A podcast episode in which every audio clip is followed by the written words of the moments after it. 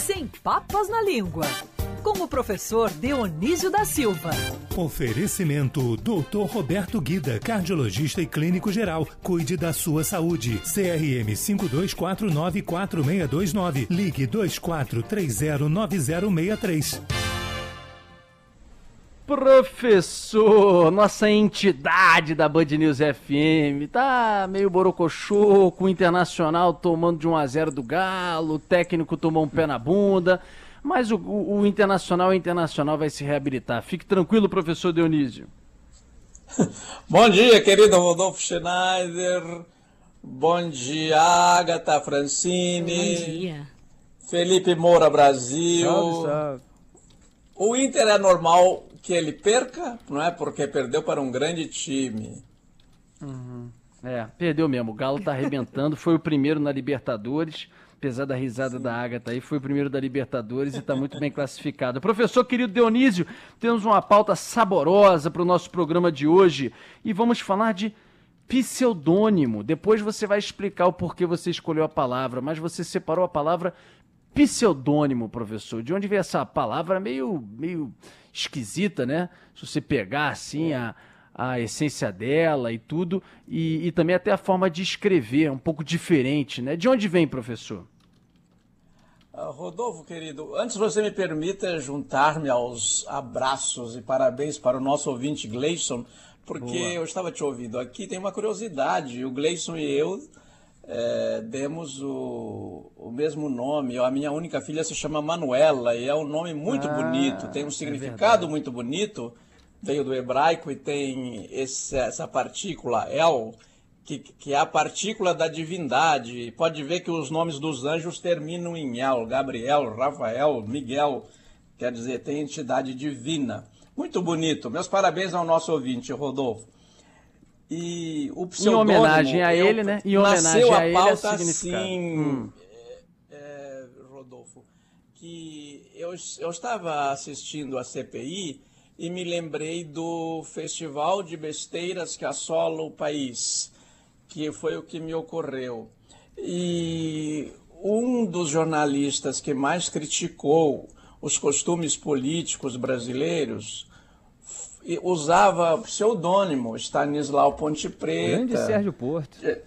Grande Sérgio Porto, exatamente, o jornalista. Mas ele, se você falar em Sérgio Porto, para o público em geral, é como o Malbataan, né?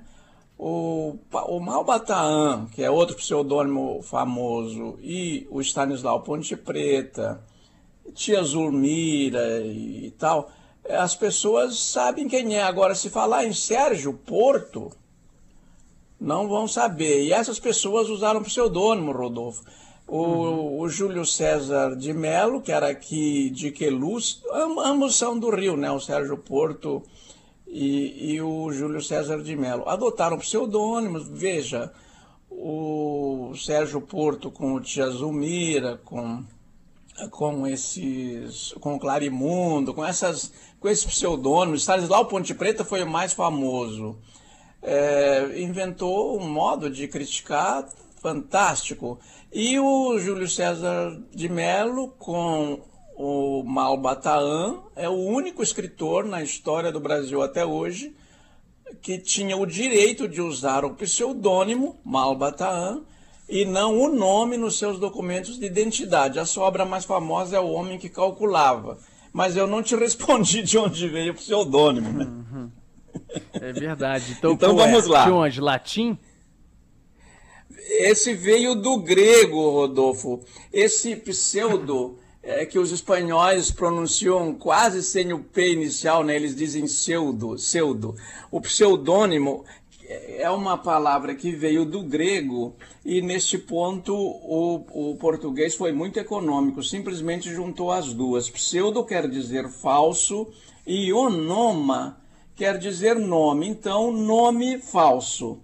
Eu, eu, eu digo sempre, né, reitero aqui, vieram palavras do hebraico, como aleluia, vieram palavras das línguas africanas, como macambúzio e banzo, vieram palavras do francês como menu, menu, restaurante, valsa, que veio do alemão e assim por diante.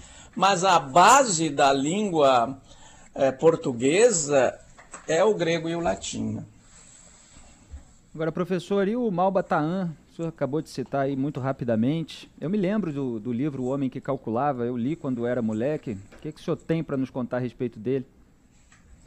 O Malbataan, Felipe, ele, ele se tornou famoso ainda hoje, né? Quando se edita o Malbataan, vende 30, 40 edições, sobretudo do homem que calculava. Ele notou, ele começou a, a publicar seus livros com o nome dele mesmo, seus artigos de crônicas com o nome dele mesmo, Júlio César de Mello. Daí pouca gente dava atenção. Um dia ele usou um nome inglês, e deu primeira página lá no artigo, deu chamada para o artigo, olha, o escritor assim, assim. Daí ele resolveu é, inventar o nome de um escritor que, se, que, se, que árabe, é, que era Ali Lezedin Izedin Ibn Salim Hanka Malbataan, mas era muito comprido, então ele dizia lá dentro este nome comprido, que esse escritor tinha morrido lá no Oriente, atacado por umas tribos selvagens e tal, e adotou Malbataan. E ele morava aqui em Queluz, publicava essas coisas assim. Era filho de uma família pobre, eles moravam, quando crianças, ele ficou órfão, eles moravam aqui. A mãe e, e os seus filhos, moravam, a mãe morava com os filhos num porão aqui no, no Rio de Janeiro. Ele tem uma vida muito difícil e está aí para sempre na, nas letras brasileiras, não é? Professor Dionísio da Silva, que volta am amanhã, não, quinta-feira que vem. Infelizmente, professor, eu queria que fosse amanhã, é, viu? Tá Vou fazer um plebiscito para a gente aumentar o dia na coluna, mas em toda a rede Band News você tem repeteco aí durante o final de semana, né, professor? Tenho a, a, a Agatha querida e convido você e a Francine a procurar pseudônimos também femininos, porque são muito interessantes, é, e as nossas ouvintes, não é? Porque a, o, o pseudônimo, esse nome, essa coisa de nome falso, é muito interessante para a gente, como, como tema de pesquisa para descobrir bons livros. Muito obrigado, um abraço para vocês e até de repente. Um segundo antes de você ir embora, ah. você tem um evento amanhã chiquérrimo, né? Ih, rapaz. É. Ah, pois Achou é. que a gente ia deixar a senhora é, embora sem contar. Sem contar? Né? Conta hum. para os nossos ouvintes, professor. É, amanhã, às 19 horas, eu falo sobre meu livro De Onde Vêm as Palavras, numa live para um, para um colega de graduação, de pós-graduação, o Sérgio Gonzaga, é, lá em Porto Alegre, mas eu não vou sair da minha casa. Não é? O de onde vem as palavras, se as pessoas quiserem, está no site da Almedina, almedina.com.br.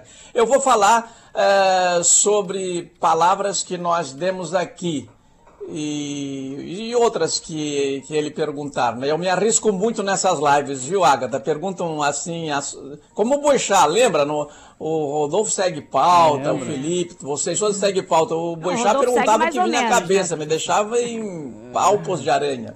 É, a palpos de aranha, muito bom. Professor Dionísio, você sempre maravilhoso, vai arrebentar amanhã nesse evento. Eu queria pedir desculpas que eu não consegui interagir também nesse final da coluna, porque olha como a vida vai nos surpreendendo. Meu filho, o Guilherme, de 8 anos, está fazendo aula em casa. E aí, Felipe, de repente, durante a coluna, meu celular começa a tocar aqui por um aplicativo desse, aquele Teams, e o Guilherme me ligando. Eu falei, meu Deus do céu, o que, que, é isso aqui? Ele me ligando. Agora, moleque com 8 anos, pega o computador lá que ele tá no notebook, acabou a aula, me ligando aqui. Oi, papai, tudo bem? Você tá aqui? Eu falei, filho, eu tô na rádio, eu tô na rádio, Parabéns tá a coluna do Guilherme. professor. Você acabou tua aula, mas a minha tá aqui com o professor, pô. Professor Dionísio, vou tirar zero na aula aqui. Aí fiquei aqui dando uma atenção para ele, mandei corações e acabou a ligação. Eu perdi o finalzinho, mas tenho certeza que foi, como sempre, maravilhosa. Beijo, professor. Até quinta que vem. Beijo para você e para o Guilherme. Eu tenho netos, né, de quatro anos. As aulas estão sendo em casa. É uma maravilha eles interagirem assim. Um abraço. É verdade, uma professora. Maravilha, maravilha para quem não tem que conviver todo dia nisso. Abraço, professor.